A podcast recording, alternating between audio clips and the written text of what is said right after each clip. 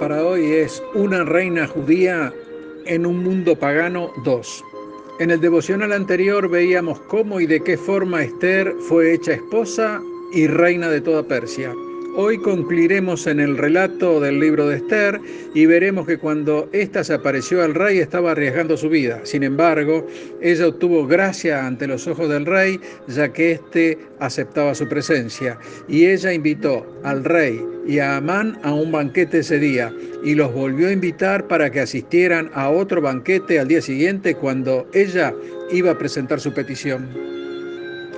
Amán de regreso a su casa se reunió con sus amigos y su esposa y les contó cómo había sido honrado, pero en el camino había visto a Mardoqueo y esto lo puso mal. Y tanto su esposa como sus amigos le sugirieron que construyera una horca para colgar a Mardoqueo y él siguió su consejo e hizo preparar la horca.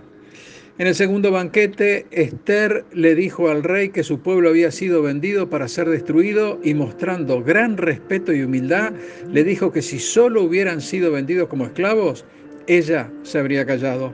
El rey quedó horrorizado de que alguien se atreviera a hacer tal cosa al pueblo de su reina, y Esther reveló el hombre detrás del complot, este malvado Amán. Asuero Salió del banquete enfurecido y Amán quedó detrás para suplicarle a Esther por su vida. Cuando el rey regresó a la habitación y vio esto, pensó que Amán estaba molestando a Esther y ordenó que lo colgaran en la horca que él había construido para Mardoqueo. Después que Amán murió, Asuero le dio a Esther la casa de Amán y a Mardoqueo le dio su anillo de sello, dándole a Mardoqueo la misma autoridad en el reino que Amán tenía anteriormente. Sin embargo, el decreto que había sido firmado era irrevocable, por lo cual los judíos seguían en peligro de extinción.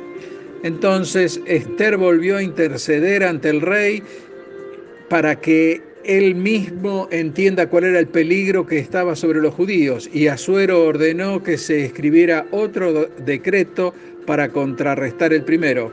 Este decreto le dio a los judíos el derecho a defenderse contra cualquiera que los atacara y así no solo salvaron sus vidas, sino que fueron bien considerados en toda la tierra.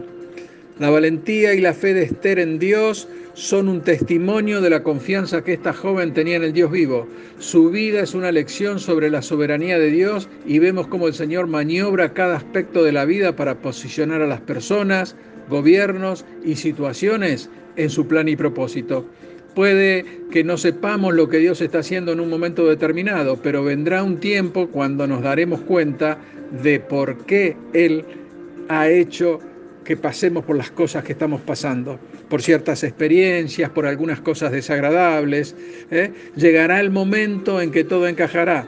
Miraremos hacia atrás y veremos que nosotros también estábamos en el lugar adecuado en el momento preciso.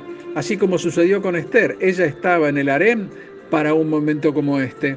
Además, ella fue fortalecida y estaba dispuesta a interceder por su pueblo y fue fiel y obediente. Esther Confió en Dios y sirvió con humildad, sin importar lo que podía costarle. Ella es un recordatorio de las promesas de Dios. En Romanos 8:28 vemos, y sabemos que a los que aman a Dios, todas las cosas les ayudan a bien. La relación de Esther con Dios era de respeto, adoración y obediencia. Ella supo que en ese momento era solamente ella la que debía accionar a favor del pueblo y así lo hizo pero antes de embarcarse en una acción tan delicada que podría costarle la vida, se preparó para tal evento y lo hizo en ayuno y oración. Sabía que accionar en obediencia al Señor abre las puertas de los cielos y se derraman bendiciones a todos los que así obran. La misión de Esther era salvaguardar la vida de todos los judíos que habitaban el reino, incluida la de ella. Y es por eso que no solo denunció el plan de Amán, sino que solicitó al rey que cambiara el edicto por el cual los judíos de todo el reino podían ser destruidos, cosa que éste así hizo. Esther estuvo determinada por su obediencia, su entrega, su devoción y adoración al Señor.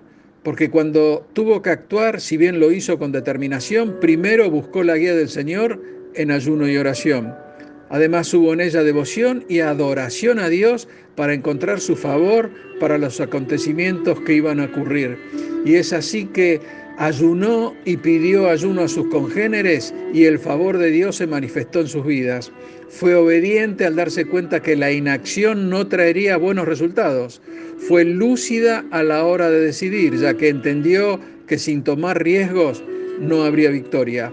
Fue disciplinada, pues entendió que al serlo se cuidaba no solo al pueblo, sino también ella misma, ya que en caso contrario también ella estaría en peligro. Supo lo que había que hacer y lo hizo, pero no en cualquier momento, sino que llevó a cabo su plan en el momento oportuno. Cautivó al rey para lograr el punto justo para dar a conocer su petición. Así lo hizo y obtuvo la victoria. Fue valiente ya que se enfrentó contra un hombre con todo el poder como era Amán pero ella sabía que el poder estaba con ella, era mayor, ya que ese poder es el de Dios para con su pueblo.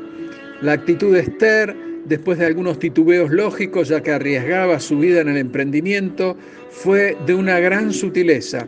En realidad, es admirable ver cómo manejó la situación con el rey antes de revelarle sus peticiones, que por cierto no fueron todas de una sola vez, sino más bien las solicitudes se dieron en sendos momentos oportunos que ella misma fue creando y todo esto lo manejó de manera brillante.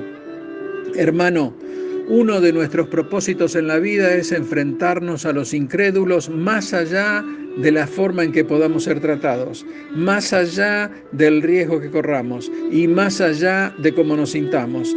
Imitemos a esta doncella judía que se convirtió en reina de Persia y en medio de un mundo pagano rescató a su pueblo de ser aniquilado. Y lo que debemos saber es lo que ella entendió. Y es que cuando nos ocupamos de las cosas de Dios, él se ocupa de las nuestras y nunca, nunca seremos defraudados. Así que te animo a mostrar a Cristo en tu vida y seguro Él se encargará de dar cumplimiento a tus peticiones. Dios te bendice. Amén.